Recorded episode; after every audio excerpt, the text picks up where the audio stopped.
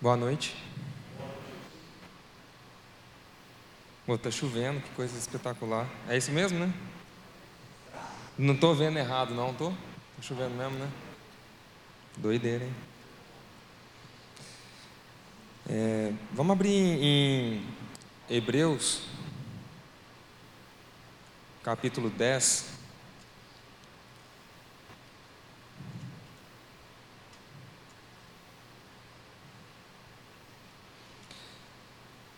Tem uma tarefa hoje de falar a respeito de Enoque.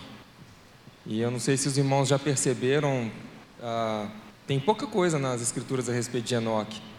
Alguns poucos versos e pouquíssimas, raras menções. E parece que não é por acaso que o Senhor assim fez.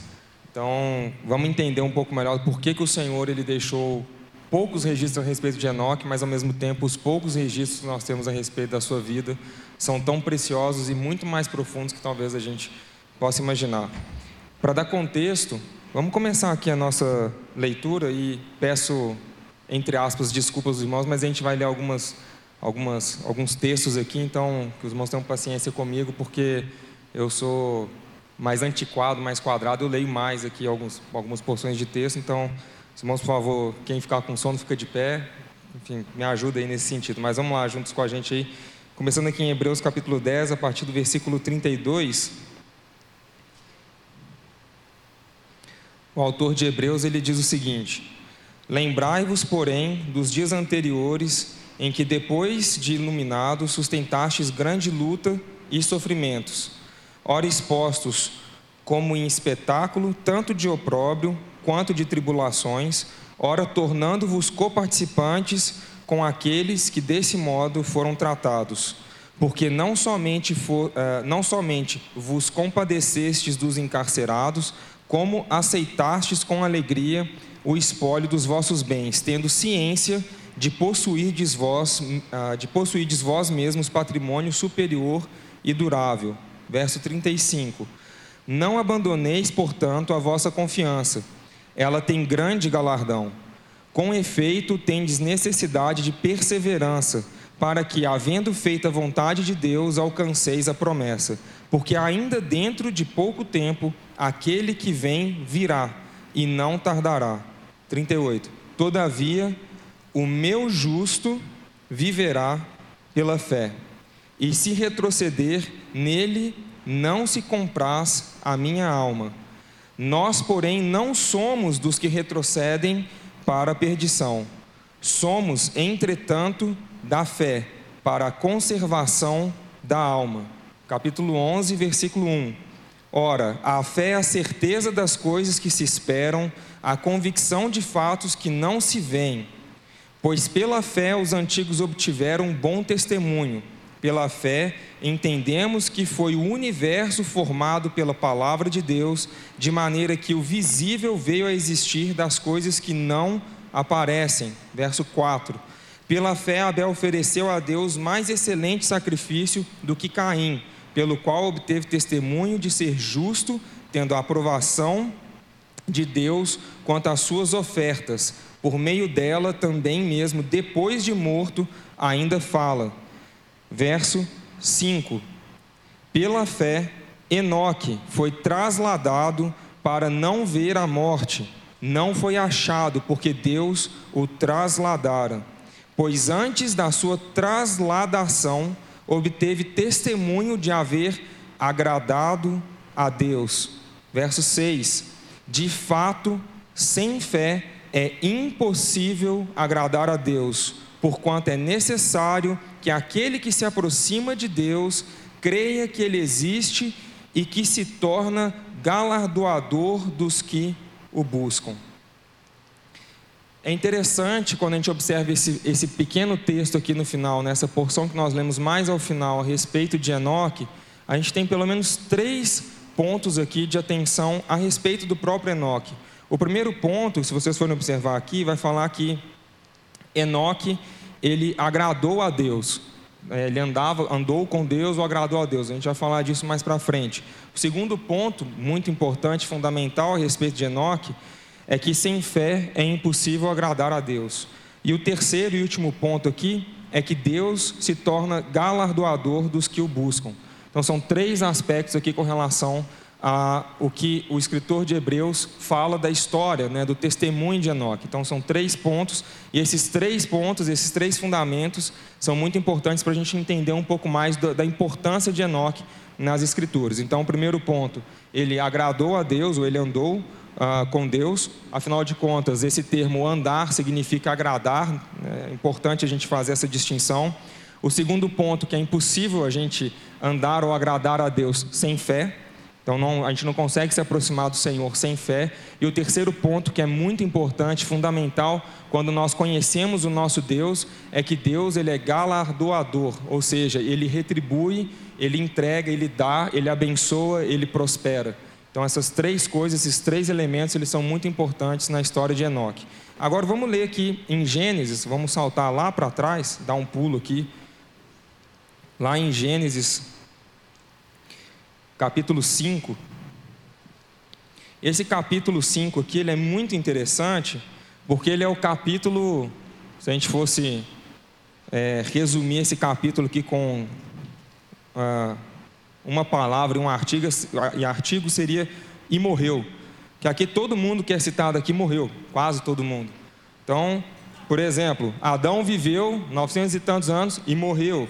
Sei lá, Sete viveu 912 anos e morreu. Aí vamos passando aqui, Cainã, 910 anos e morreu. E aí vai, Gered, todos esses aqui morreram. E no final, não no final, mas aqui no, se a gente chegar aqui no verso 22, a gente tem Enoque. E no 24, a gente vai ler essa, essa, esse texto aqui ainda, a gente vai ver que no caso de Enoque ele não morre, mas ele é levado, né? ele é tomado por Deus. Né? Então Deus toma ele para si sem que ele morresse. Então esse aqui é um ponto interessante. Aqui é um, é um capítulo daqueles que morreram, exceto Enoque. É, e tem essa distinção aqui de uma maneira muito ah, graciosa é, da parte de Deus. E ah, vamos ler aqui esse, esse, só essa, essa porção para a gente ter aqui um contexto maior. Então, tem aqui a, essa genealogia né, de Adão. E quando a gente chega aqui no verso 22, fala assim: Andou Enoque com Deus, e depois que gerou a Metusalém, viveu 300 anos, e teve filhos e filhas. Todos os dias de Enoque foram 365 anos. Andou Enoque com Deus, e já não era, porque Deus o tomou para si.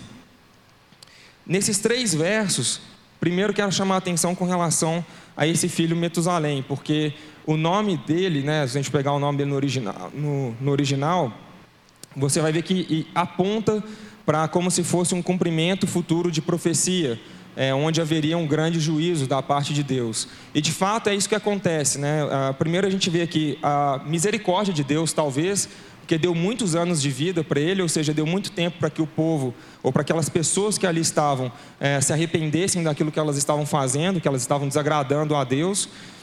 E, de fato, quando, quando ele morre, aí sim a gente tem o que vem logo a seguir aqui, que é o dilúvio. E quero chamar a atenção ah, para um ponto, porque às vezes a gente fica pensando assim, poxa, o tempo que a gente vive hoje é um tempo muito complicado, muito complexo, muito difícil, é, muitos desafios, muitos desventuras, né, situações complexas, né, o, o governo, o ensejo, né, que esse mundo, ah, onde esse mundo está embebido, né, é muito complexo da gente compreender, se quer compreender ou até mesmo vencer, lutar contra, enfim tantas coisas diferentes. A gente vai falar sobre criação de filhos, a gente vai falar sobre como ter uma vida ah, reta, né, uma vida justa, como que a gente vai caminhar é, num, num, mundo tão difícil, tão perverso, como que a gente vai ficar incontaminado né, desse mundo, ah, visto né, toda essa perversidade, maldade, opressão e tal. E talvez a gente até pense dessa maneira: poxa, talvez não exista uma pior época, um pior momento até hoje, pelo menos, para se viver como os dias atuais que a gente vive. E eu gostaria de é, trazer para a consideração de vocês que talvez tenha existido dias piores do que os que a gente vive hoje, justamente os dias de Enoque. Vamos ver, vamos ver se isso é verdade? Dá uma olhada aí no capítulo 6, a partir do versículo 5. Tomando emprestado aqui ao irmão que vai falar sobre Noé mais adiante. Mas vamos lá no versículo 5 aqui do capítulo 6. Viu o Senhor capítulo 6 de Gênesis, tá? Então, viu o Senhor que a maldade do homem se havia multiplicado na terra e que era continuamente mal todo desígnio do seu coração. Então se arrependeu o Senhor de ter feito o homem na terra, e isso lhe pesou no coração. Verso 7: Disse o Senhor: Farei desaparecer da face da terra o homem que criei, o homem e o animal, os répteis e as aves dos céus, porque me arrependo de os haver feito. Verso 8: Porém Noé achou graça diante do Senhor. Eis a história de Noé. Noé era um homem justo e íntegro entre os seus contemporâneos. Noé andava com Deus. Guarda a expressão aqui de Noé andava com Deus, mesma expressão que a gente vê de Enoque, não vamos falar de Noé, mas guarda essa expressão que ela é uma expressão importante. Verso 10. Gerou três filhos, três filhos, Sem, Cã e Jafé. 11. A terra estava corrompida à vista de Deus e cheia de violência. Viu Deus a terra e eis que estava corrompida, porque todo ser vivente havia corrompido o seu caminho na terra. Aí aqui o verso 13 finaliza esse pedaço. Então disse Deus a Noé: Resolvi dar cabo de toda a carne, porque a terra está cheia da violência dos homens. Eis que os farei perecer juntamente com a terra. Quando a gente percebe o contexto, aqui, ah, salvo engano aqui na minha matemática, é, Enoque aqui, avô de Noé, então a distância, muito embora a gente tenha aqui muitos anos né, de vida de cada um desses, ah, dessas pessoas que viveram nesse, nessa época, a, a, distância não é muito grande entre eles, eles foram contemporâneos aqui em alguns, né, em alguns, alguns anos, e é interessante como a gente pode observar a perversidade, a maldade, né, como que o coração do homem, né, de todo homem, o desígnio, né, as vontades, as ambições, tudo estava corrompido. Coração completamente corrompido.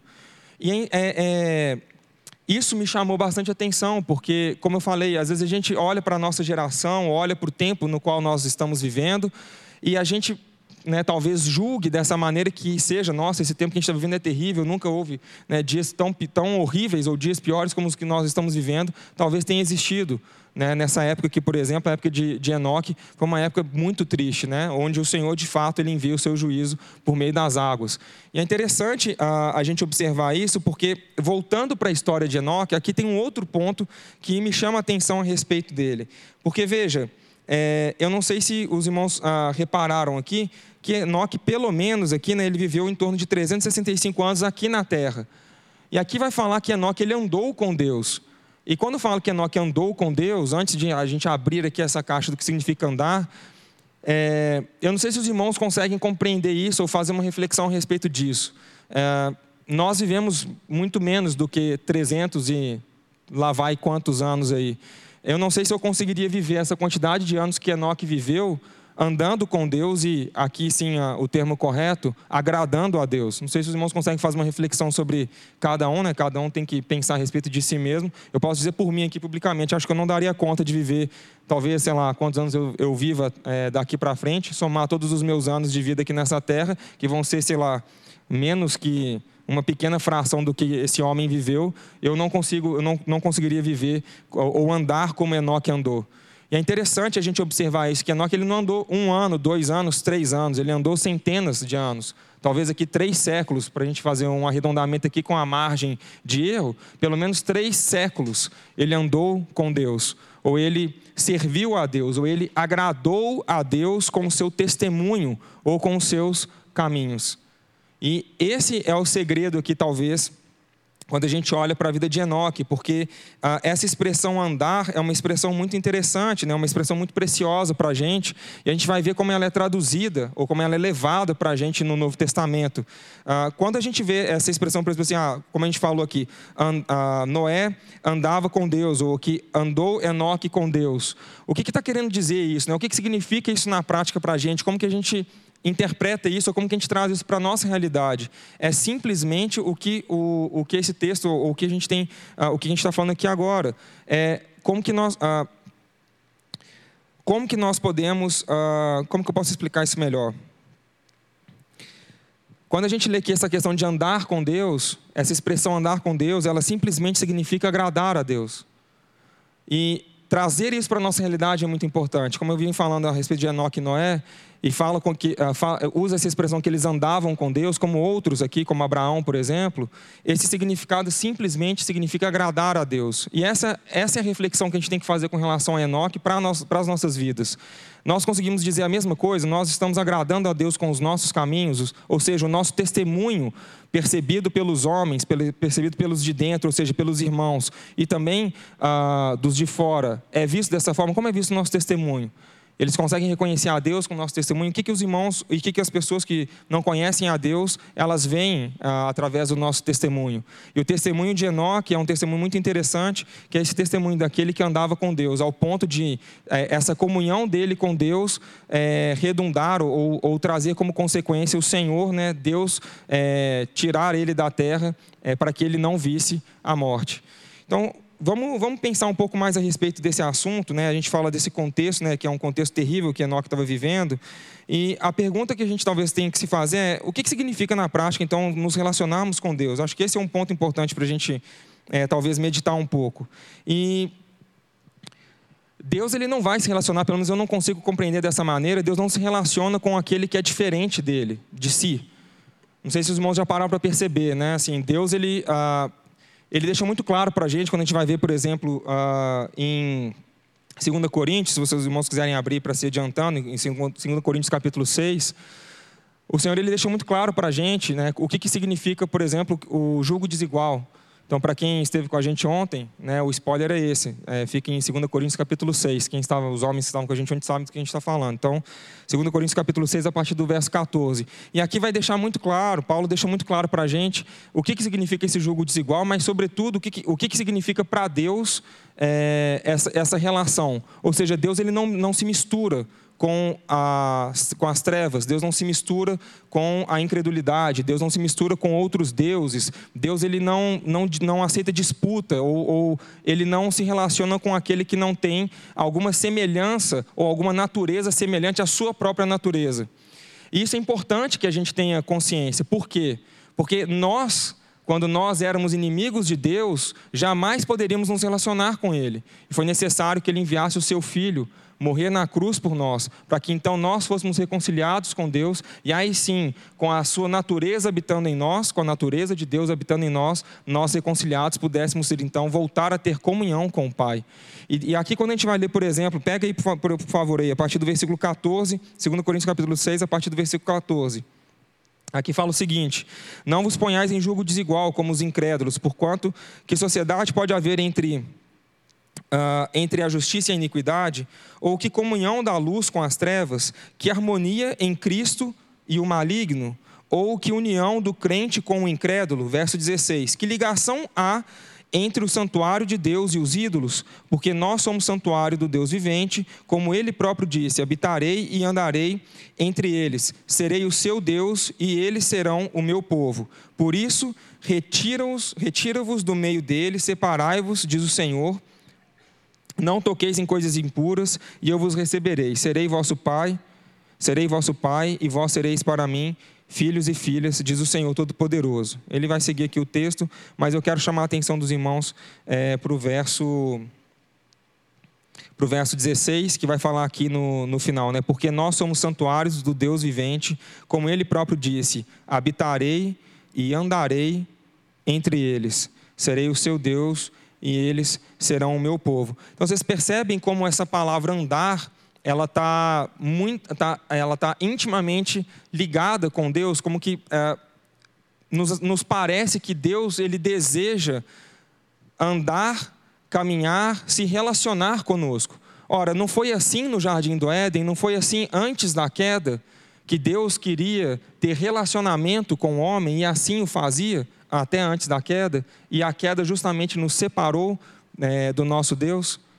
Então, esse é o princípio do nosso Deus, é um Deus de relacionamento, ele não é um Deus distante, né? como a gente percebe, né? outros deuses, com letra minúscula no D, esses outros deuses, eles são deuses punidores, eles são deuses distantes, eles são deuses que não respondem àqueles ditos servos, ao contrário do nosso Deus, que é um Deus vivo, mas não apenas um Deus vivo, é um Deus de comunhão, é um Deus de relacionamento, é um Deus de proximidade, é um Deus que deseja caminhar conosco entre nós e deseja que nós também ansiemos caminhar com Ele, servi-lo, adorá-lo e dar um bom testemunho a respeito é, dele mesmo. E aqui é interessante porque você vê que a régua, a régua de Deus, ela realmente ela é alta nesse sentido. Afinal de contas, ele não vai dividir a sua atenção ou ele não vai se misturar com aquilo que é impuro. Mas como eu falei, né, graças a Deus é, por Jesus Cristo, como a gente vai, por exemplo, em várias passagens diferentes em Romanos, não vou abrir aqui agora, mas várias passagens diferentes que a gente tem em Romanos, que mostram para a gente, por exemplo, Romanos, uh, a gente pode pegar aqui Romanos 5, uh, 5, dos versículos 1 e 2. Eu quero abrir com vocês em Colossenses, que eu acho que isso explica melhor para a gente. Então, se vocês puderem abrir em Colossenses rapidamente, só para a gente é, fazer essa, essa checagem. Então, Colossenses capítulo 1, a partir do verso 13. Então, isso mostra para a gente a importância é, que o Senhor dá para a comunhão com os seus filhos é, que somos nós mesmos. Então, pega aí, por exemplo, a partir do verso 13 do capítulo 1. Ah, fala o seguinte, em Colossenses capítulo 1, verso 13: Ele nos libertou do império das trevas e nos transportou para o, para, para, para o reino do Filho do seu amor, no qual temos a redenção, remissão, a remissão dos pecados. Ele é a imagem do Deus invisível, primogênito de toda a criação, pois nele foram criadas todas as coisas nos céus e sobre a terra, as visíveis e as invisíveis, sejam tronos, sejam soberanias, quer principados, quer potestades, tudo foi, ah, tudo foi criado por meio dele e para ele. Verso 17: Ele é antes de todas as coisas, nele tudo subsiste. Ele é a cabeça do corpo da igreja. Ele é o princípio, o primogênito de entre os mortos, para em todas as coisas ter a primazia. Porque aprove a Deus que nele residisse toda a plenitude. Verso 20: E que, havendo feito a paz pelo sangue da sua cruz, por meio dele reconciliasse consigo mesmo todas as coisas, quer sobre a terra, quer nos céus. Verso 21 e a vós outros também, que outrora erais estranhos, inimigos no entendimento pelas vossas obras malignas, agora, porém, vos reconciliou no corpo da sua carne, mediante a sua morte, para apresentar-vos perante ele santos, inculpáveis e irrepreensíveis, se é que permaneceis na fé, alicerçados e firmes, não vos deixando afastar da esperança do evangelho que ouvistes e que foi pregado a toda criatura debaixo do céu, e do qual eu, Paulo, me tornei ministro. Então, irmãos, o Senhor ele deseja, o Senhor Deus ele deseja se relacionar conosco. Mas como eu falei, ele só vai fazer isso, primeiro, como a gente vai ver lá em Hebreus, com aqueles que se aproximam. Aqueles que se aproximam, eles precisam ter fé, crer no Senhor e crer que o Senhor também ele é galardoador, certo? Então nós cremos no Senhor, cremos na sua salvação, que é um presente, né? Que é um grande galardão, é o galardão que ele a nós ah, nos concede.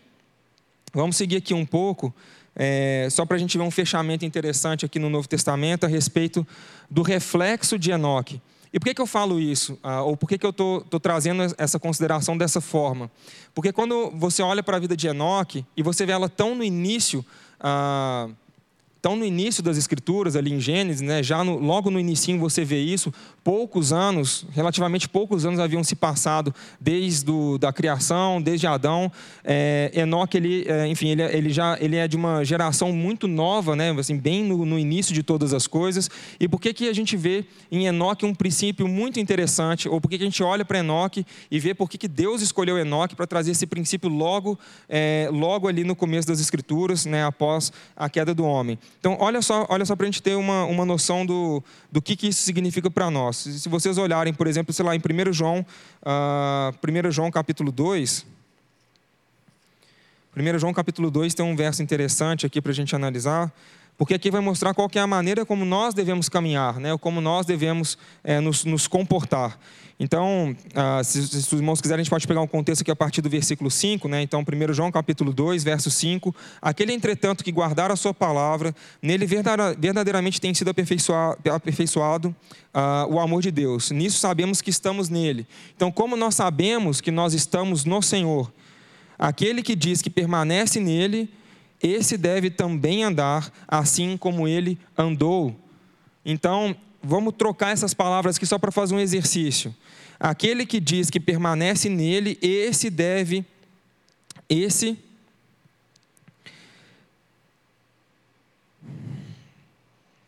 Aquele que diz que permanece nele, esse deve também agradar assim como ele agradou a Deus. Troquem a palavra andar por agradar e percebam a diferença que faz, porque andar fica parecendo muitas vezes distante daquilo que de fato nós devemos fazer no nosso dia a dia, fica distante do nosso testemunho, talvez pela palavra, né, pelo, pela maneira corriqueira como nós, nós a utilizamos. Então é uma reflexão importante, vocês vão perceber como isso se aprofunda em outros textos. Vamos continuar aqui e vamos tentar fazer esse mesmo exercício. Vamos passar para outras passagens aqui que falam ah, de maneira semelhante. Pulem lá para Gálatas, ah, capítulo 5, só para a gente ter uma, uma outra perspectiva aqui, já é, de Paulo. Então vamos lá para Gálatas, que fica antes de Efésios, capítulo 5. Essa passagem bastante conhecida nossa, aqui está falando sobre o fruto do Espírito, está trazendo várias das suas, das suas faces. Então vamos saltar aqui um pedaço, vamos chegar aqui no verso 25. Se vivemos no Espírito, andemos também é, no Espírito. É importante que a gente entenda a necessidade de agradar a Deus, não apenas falando assim, olha, eu vivo no Espírito, ou se a gente fala que a gente vive no Espírito, então o nosso testemunho precisa refletir que nós de fato assim é, somos. Então, se a gente fala isso, então que a gente viva isso. Né? Então, se você fala assim, olha, se vivemos no Espírito, andemos no Espírito. Então, o que Paulo está falando aqui, ele está trazendo um trocadilho, não é um trocadilho, mas ele está fazendo uma, quase como se fosse uma, um jogo de palavras. Então, se você diz que você vive no Espírito, então mostre com o seu caminhar que você de fato é, anda no Espírito como você diz que você anda. Então, é, é uma reflexão importante para nós. Se os irmãos quiserem saltar então para Efésios, um pouquinho mais para frente, Efésios capítulo 4.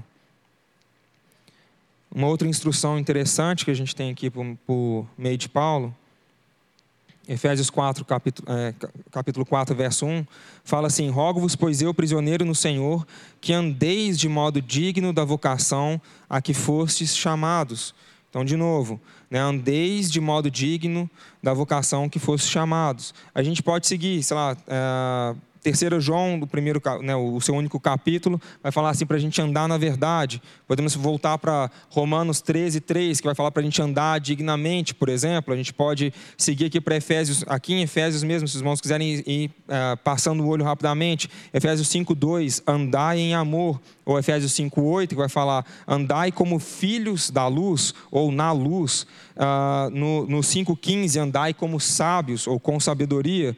Em Efésios, a gente volta né, aqui para Efésios 2, no verso 10, andar em boas obras. A gente vai ver isso em vários outros lugares diferentes, como em 1 Pedro, por exemplo, a mesma expressão, é, andai ou praticai, fazei boas obras.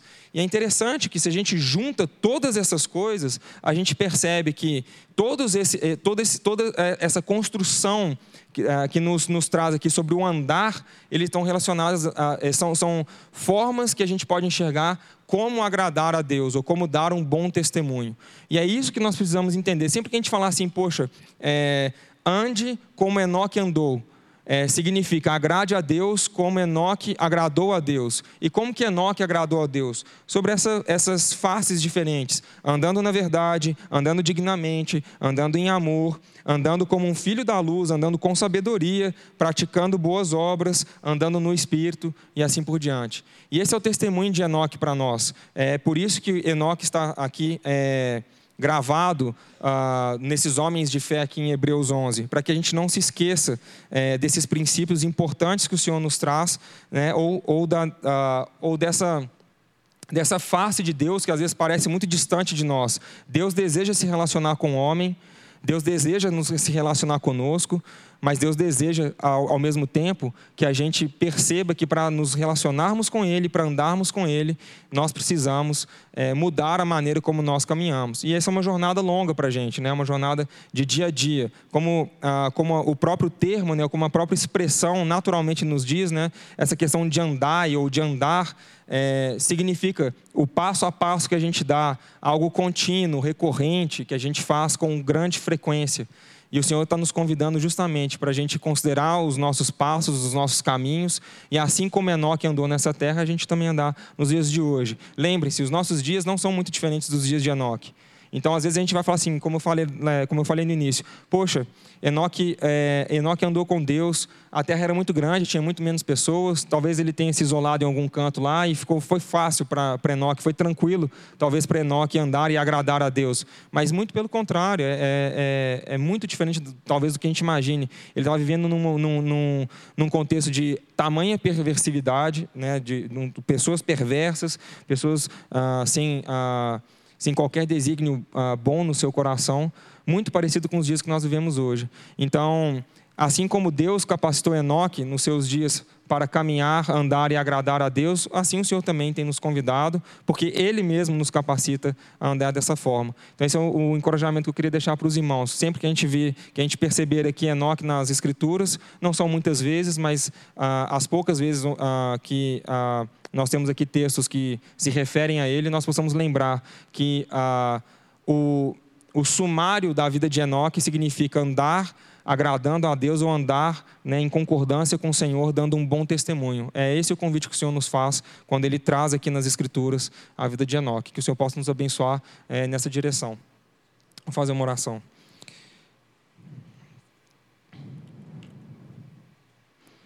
Senhor, nós agradecemos pela Sua palavra. Obrigado, Senhor, porque ela é perfeita. Obrigado, Senhor, porque ela não sofre qualquer interferência do tempo. E não importa, Senhor, se, é, se fosse no, nos dias de Enoque, nos dias de Noé, ou mais para frente, Senhor, num passado distante ou num passado recente, ou até mesmo no presente, a Sua palavra é viva, ela continua operando, Senhor, com o mesmo poder. Nós agradecemos ao Senhor pelo privilégio é, dado a nós de abrirmos as Escrituras e podermos, Senhor, ler, Senhor, e passar por esses textos aqui juntos Senhor, nessa noite. Senhor, eu rogo, Senhor, primeiro para mim, Senhor, e também para os meus irmãos que aqui estão, que o Senhor nos ajude, Senhor, a agradar ao Senhor com os nossos caminhos, agradar a Ti, Senhor, com o nosso testemunho aqui nessa terra. Senhor, nós não temos capacidade em nós mesmos, o Senhor sabe disso, quando o Senhor nos escolheu, quando o Senhor nos chamou para si.